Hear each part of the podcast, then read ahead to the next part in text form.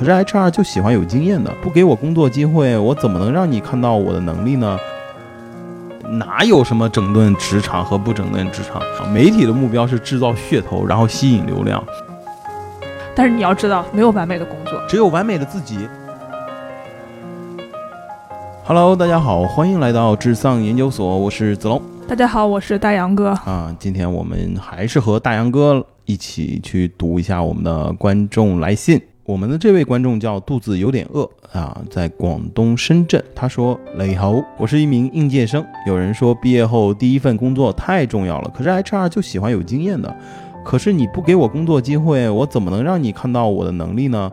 我一时不知道应届生的优势在哪里。请问小丧。”该如何运用好应届生的身份，以及对未来走进社会的零零后的我们有什么建议？谢谢你啦，这是一个毕业季的一个问题啊！你真的是问对人了啊！我都年近四十了，我都我都忘了我当时毕业是什么时候了。我也已经年近四十了，三十一跟四十也没有差多少。哎，只要过了三十岁，都是年近四十。对对，我们两个年近四十的人。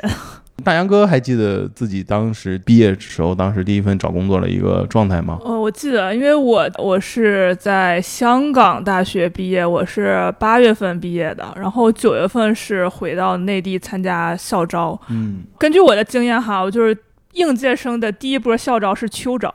哦，对对，就是在九到十月份会有一波校招，因为我是学城市规划专业的嘛，所以我就面试了一些。啊，地产公司，还有一些就是我们相关的设计公司等等等等等等。呃，我觉得这个找工作首先跟你的行业是有关系的，就是有的行业可能他是比较看重暑期实习。嗯嗯。啊，我不知道这个肚子有点饿这位朋友，他现在是已经毕业了还是还是怎么的？就是应该是。可能已经毕业了，应该可能是毕业了。我就先说一下吧，就是就比如说像地产生，他是很看重暑期实习的，就是六到七月份各个地产都会搞一批什么培训。培训班儿吧，就什么什么管培生等等等等对对。如果说现在有大三的朋友，马上要大四了，那这个暑期其实是挺重要的。包括一些金融行业呀，也是挺看重，就是 summer intern 的，就是这种。然后还有跟我们解释一下，what's the summer intern？summer intern 是我金融的朋友跟我说的，就是每年的六到七月份都会有一些 实习生的对实习生。然后如果你你这个这个暑期实习的比较好的话，你可能会得到内推的机会。嗯，一些券商啊。还有一些什么投资机构啊，会会这样啊？是的，对对对。然后我当年找工作其实挺难的，因为当时那年地产行业还可能不太好。然后现在也好像不好啊。那哎呀，那那么说，也就是近几年嘛。对 对对，我是一五年第一份工作，然后。就就面试好几轮嘛，然后有的有 offer，有的没有，然后又去考了那个北京的一些设计院的考试。我们考我们找工作是要考手绘，就是你要画图，然后七个小时八个小时就背着画板天天去一画画一天那种，也挺苦逼的。然后后来我第一份工作是在北京的一家呃城市规划设计研究院，嗯，就是还是比较对口的一个工作，但是后来没有给我北京户口，然后我就辞职了，没事，因为北京户口很重要，然后就来了深圳。你当时在找工作的时候，相对。呃，轻松吗？不轻松，压压力挺大的，就是主要是来源于同行竞争，嗯，就是就是就是好，你就会发现全国各地的同学都去考那么几家单位，然后什么清华的、同济的、东南大学的，然后背着画板就在外边就跟艺考一样，然后等着，嗯，然后他这个还问 HR 喜欢有经验的，所以我感觉他参加的可能不是校招，是社招，他应该是社招，对，因为校招的话。我当时校招的时候，我印象是就在学校里面，然后还有宣讲会，对对对，会然后你就是他会单独的在一个办公室里面，然后你进去之后，呃，你就走就行了，他也不会告诉你结果，但是他事后会联系你。对，是的，他是这样的一个状态。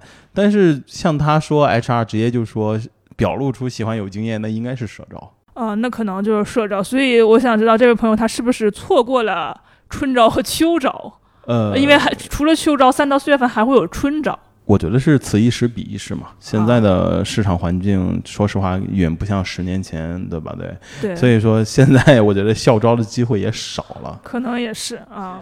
尤其是大厂和大的企业，校招机会少很多了。所以说，我们就讲，不管是校招还是社社招，我觉得都一样吧，反正怎么都得找工作。对，先说一下，就是你当时找工作，就你说你难，其实你刚才讲的是，呃，来自同行的压力。当时你自己有没有那种感觉到，哎呀，我是一个毕业生，就是我什么也没有，嗯，感觉好像别人有这个要求，有那个要求。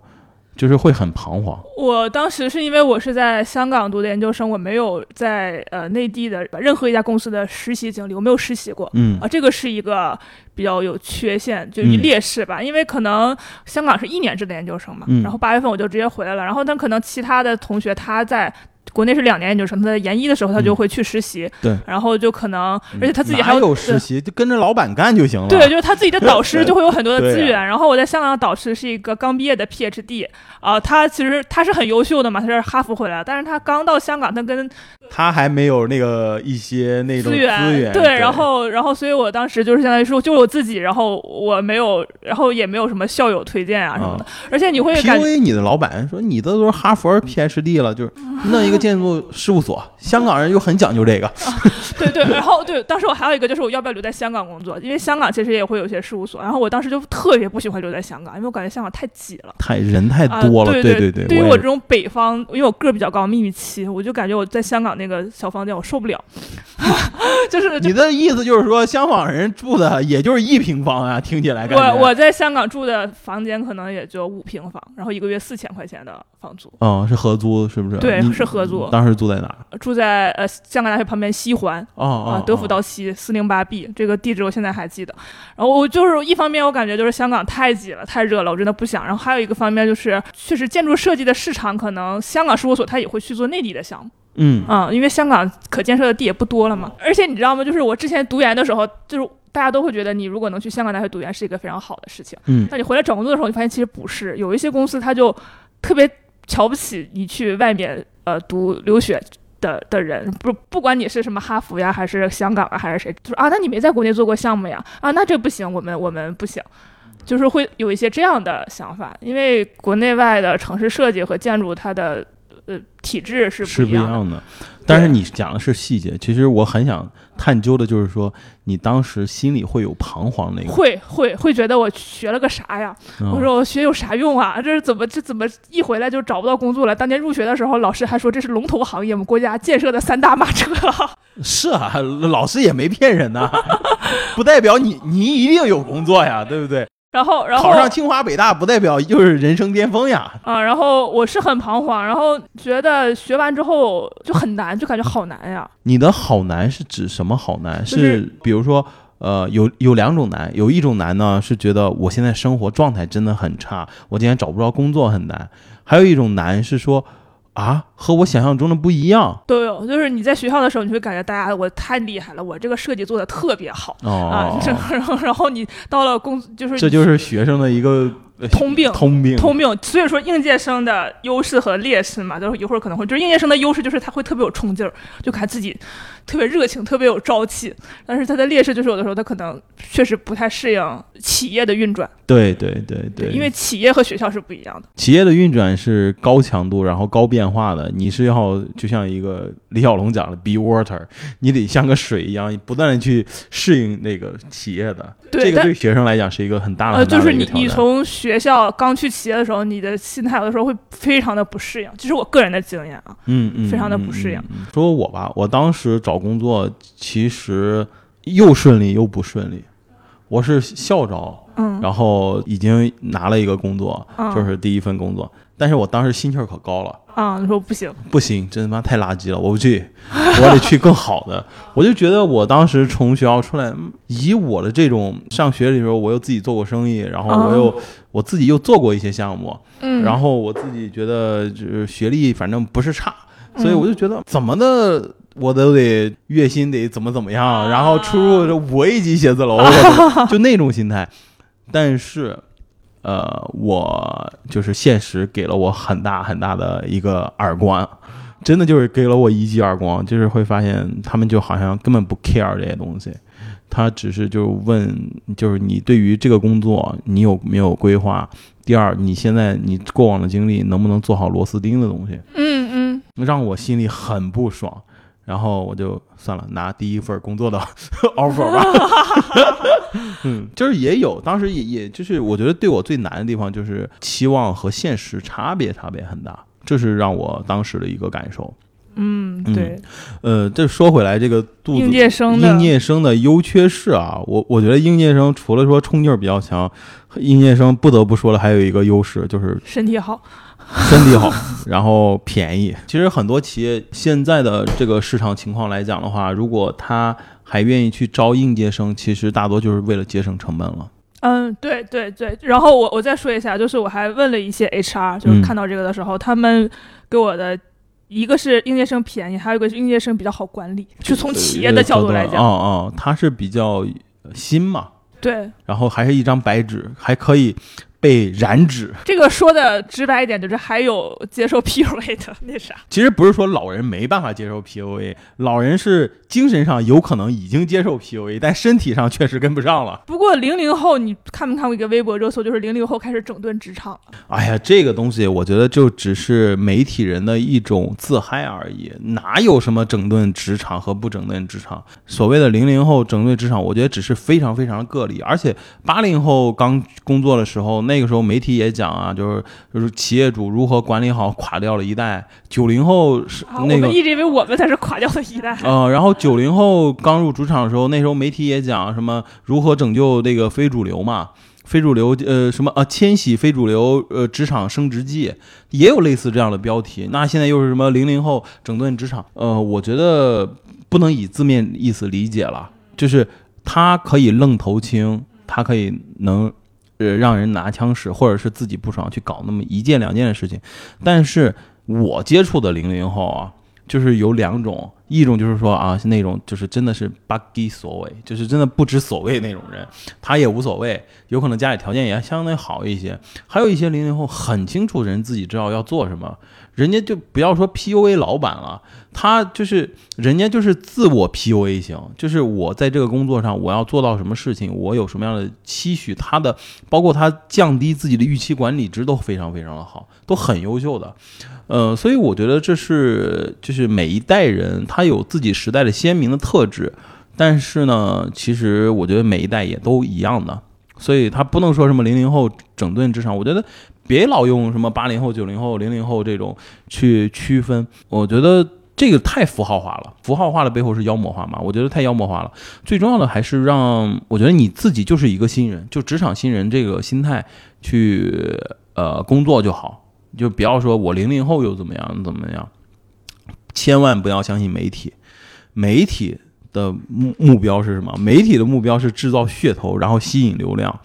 你要是完全活在媒体里面，那我觉得日子就没法过了。嗯，这这这嗯扯的有点远了，这扯的有有点远。他说的嘛，就是对于呃未来走进社会的零零后的我们有什么建议呢？嗯，子龙的建议就是就是撕掉零零后的标签。对，撕掉零零后的标签，然后就是降低自己的预期，这个特别特别重要。我就是当年没有降低自己预期，搞得乱七八糟的。然后呢，就是做自己能做的，就是不要好高骛远。年轻、呃，对，这个是很重要。对年轻人嘛，就是有冲劲儿，肯定是好事儿，但是千万别好高骛远，认为世界本应该是这样子。嗯，我觉得我到五十岁都很难能描述世界本来的样子，千万不要是这样的。我觉得这个就是我的一个建议吧。说那个 HR 喜欢有经验的，不给工作机会，如何看到他的能力？我不知道他的简历上是怎么写的。我觉得如果是这样的话，我觉得你需要去调整一下你的简历，就把你的能力什么的说的再清楚一点。我给我的感觉是，可能他的简历做的就是比较的普通，然后 HR 看完之后，然后就觉得他这个人没有什么记忆点。嗯嗯会不会有这种情况？就是如如果说你是现在就是在社招，然后跟一些很有经验的人，大家都在一起竞争的话，那你要想一下你自己最大的记忆点是什么，然后你在简历这块儿，或者是在自我介绍这块儿，或者是用用很多种方式去让 HR 知道你的卖点在哪里。对，就是你要把自己当成一个产品吧，然后让别人先知道你的优点。以及你自己对自己的未来规划，自己对未来规划其实怎么说呢？它更多的其实是另外一种 PR 宣传。嗯，对，你能让别人看到你未来的样子，以及你是一个很踏实的状态，那别人其实不是说老板就喜欢找这种好管的，他更多的是希望你能好沟通吧。我先确定一下，这位朋友应该是还是想找工作的，他肯定想找工作，他是想找工作的，肯定想找工作呀。因为我跟子龙都是有一一定的工作经验的人了，所以我们俩的角度其实。我怕听起来会跌，你知道吗？那没有办法，我觉得你自己是自己就好了嘛。对，就是你也别管他跌不跌的，那跌在年轻人这儿就觉得不酷，然后唠叨。那那其实，在呃有些人眼中，他其实是宝贵的经验呀。对，因为我们现在我们管不了别人嘛。对，我们现在就是从自己的角度建，就是告诉建议这位朋友怎么样能够更快、更好的找到这份工作。说一下我们，我们我现在工作中没接触过零零后，就我们单位，因为我们单位是要求必须要研究生，嗯，然后我们本科就是五年，然后国内读研究生是两年半，所以现在最小的可能就是九八年的，还没到零零这个阶段，也差不多，也差不多。然后我感觉每年来新人其实对我冲击会挺大的。因为我会觉得他们的那种在技术上的带来的新的那种东西，其实是比我们好很多的。嗯嗯嗯，就就是所以我觉得应届生的另一个优势就是他应该是站在你这个行业的技术前沿的。呃，我觉得是视角或者说你的视野会更新一些吧。对对对，就就是这样，同样的意思，就可能因为我们从在学校的时候，大家还是想创新写论文，还是会摸索的嘛。但到了工作之后，可能就是很程序化的做项目，嗯，然后会有一些固定的格式啊、套路啊。这我们想的都是从项目盈利的角度去推进这个项目，然后在但是在创新性这块可能会差一些。嗯，但我们企业是有那个什么评审呐、什么什么什么资质啊什么的。但是如果年轻人来的话，就可能做一个方案或者做一个产品，他的思路跟我们都是不一样的。嗯嗯嗯，我觉得这个是我每次就我们开项目讨论会的时候，一些刚毕业的人，他给我提出的最大的感觉是这个。明白，但是也很容易让别人从中作梗，你知道吧？啊，这怎么能从中作梗？就是当枪使。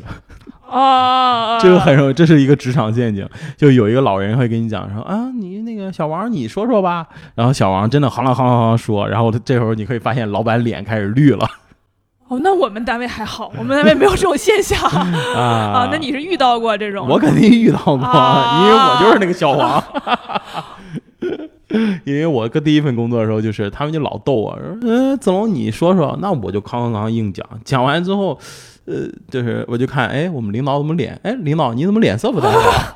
我那时候还挺直，其实我也能，也不是直了，就是我主要还是不太 care，就是和现在就是那些说零零后什么整那整，其实当时那个心态是一样的，就我才不 care 呢，就是就有一种那种很自负的认为，老子就是他妈的是靠本事吃饭的，你这不留我，他妈自有留爷处，就老有这种想法，你知道吧？哪不能工作在。但其实，嗯，等到再过几年反看，就是还是太愣头青了，不能这样子，因为会对组织产生很大很大的麻烦，对其他人会产生很大麻烦。就这样的话，大家会不太敢跟你合作。对对对对，别人就会觉得你不踏实。哦，我是会觉得别人可能会害怕跟你合作，因为怕合作中间你会直接的去攻击他。对对对对对，是就受控不受控嘛？就是也是你刚才说那一点，就是呃，优势在哪，就很容易受控。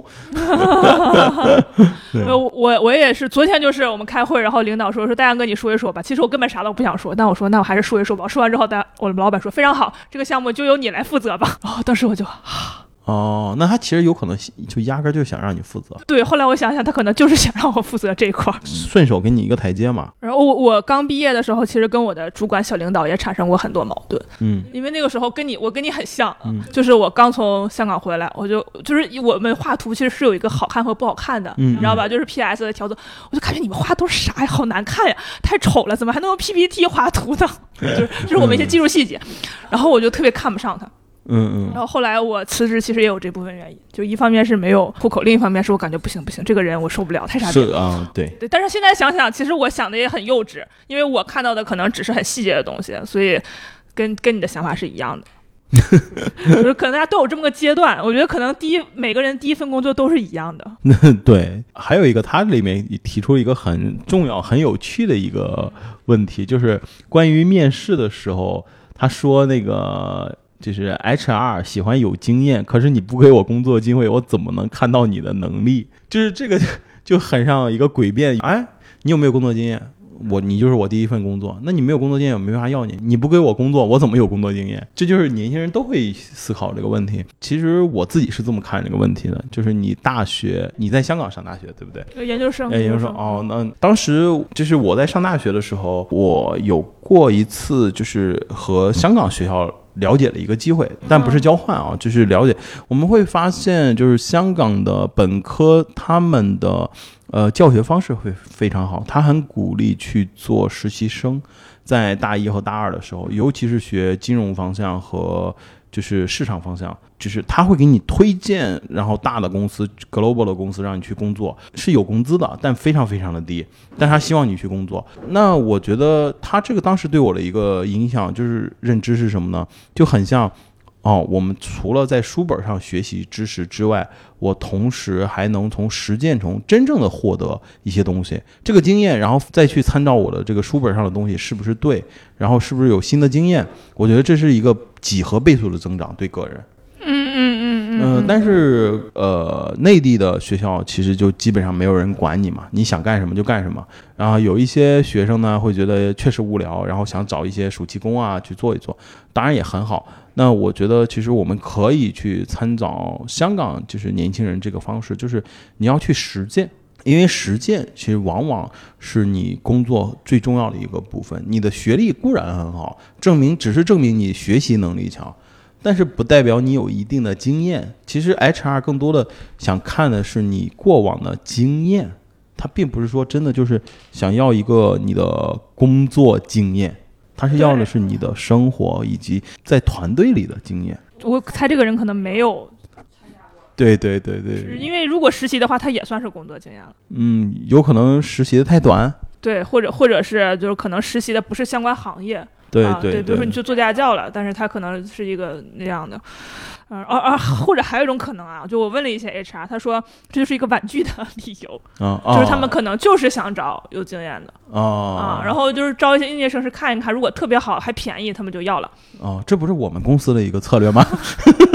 对，所以这个朋友你也可以来硬核试一下，硬核最近在招人嘛。招招招！但是我感觉也不用太沮丧，你知道，因为我觉得找工作其实在这个社会上还是容易的，就是看你什么样的工作而已。对，就是。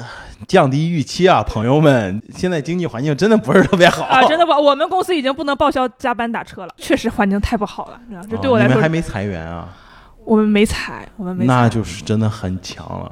你想，今年阿里和鹅厂都裁了百分之三十。我们毕竟是个事业单位，但是我们基本工资很低，就是我们主要靠项目回款，但项目回款很差。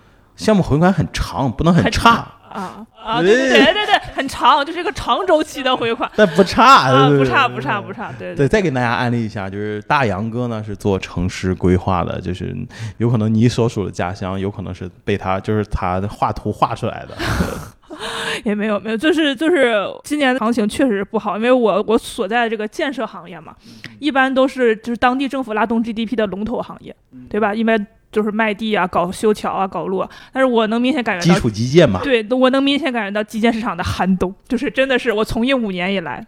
但是我觉得这是可持续的，就是这个寒冬会可持续的，因为现在全球经济进入了一个叫叫一个沉寂期。这个成绩其实是来自于前三十年、四十年的这个发达国家和发展中国家的高速发展，然后以及这种大举的去印钞，然后现在形成的货币贬值，就是我们透支了已经未来二三十年的财富了，就是。我们现在已经到了一个非常关键的节点，我们继续要不要再来一个新一轮经济刺激？这是全球的各国人都会思考的问题。如果再这么做的话，有可能我们就是十年之后，我们的子孙那基本上就完了，就没有任何财富可言了。如果趋于理性来讲的话，大家都会进入就是自我调整，就是所谓的自我调整，就是说开始。呃，没有那么的消费主义。后面未来十年，我相信一定不是纯消费主义的一个时代。呃，第二呢，就是说有可能对人的回归理性生活，对物质的一些东西会有抛弃。那基于这两项呢，我就想告诉你，就是经济环境真的很差，就是，但是呢，好就好在于，有可能年轻人嘛，就千万不要因为房子、票子这些东西而去限制了自己的想象力。就是说，我都说了嘛，他还是回归真实的生活，你也可以回归你自己真实的生活，通过你自己想做的事情，哪怕挣钱少一点，只要你开心，那我觉得这是未来二三十年的一个主流生活趋势吧。也俗称穷穷开心，没有，但是你看，还是各地政府还是在发消费券儿，就深圳他又发了一轮消费券，他还是想刺激。是他肯定是想刺激，对他想刺激的是流动性，但不是我们的所谓的印钞，这是是这是不太一样的。而且你在香港呃生活过，你会发现香港的消费券和我们是不一样的。香港和美国还有英国，他们的消费券就是现金，对，澳门更是。就很多人就说嘛，为什么国内不能这样子？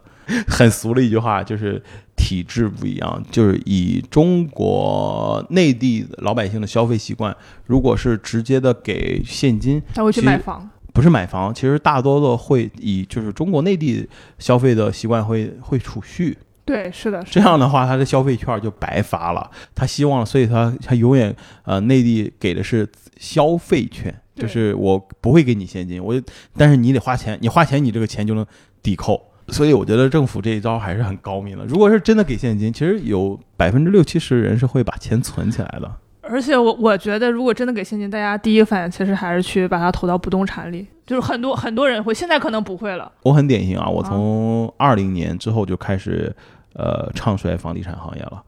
就是我在零七年和零八年前，那时候我还是网上一个键盘侠，那个时候我是高举房地产旗帜，但是很差，我自己是不炒房子的，因为我确实也没有那个命，我认为这个是有命。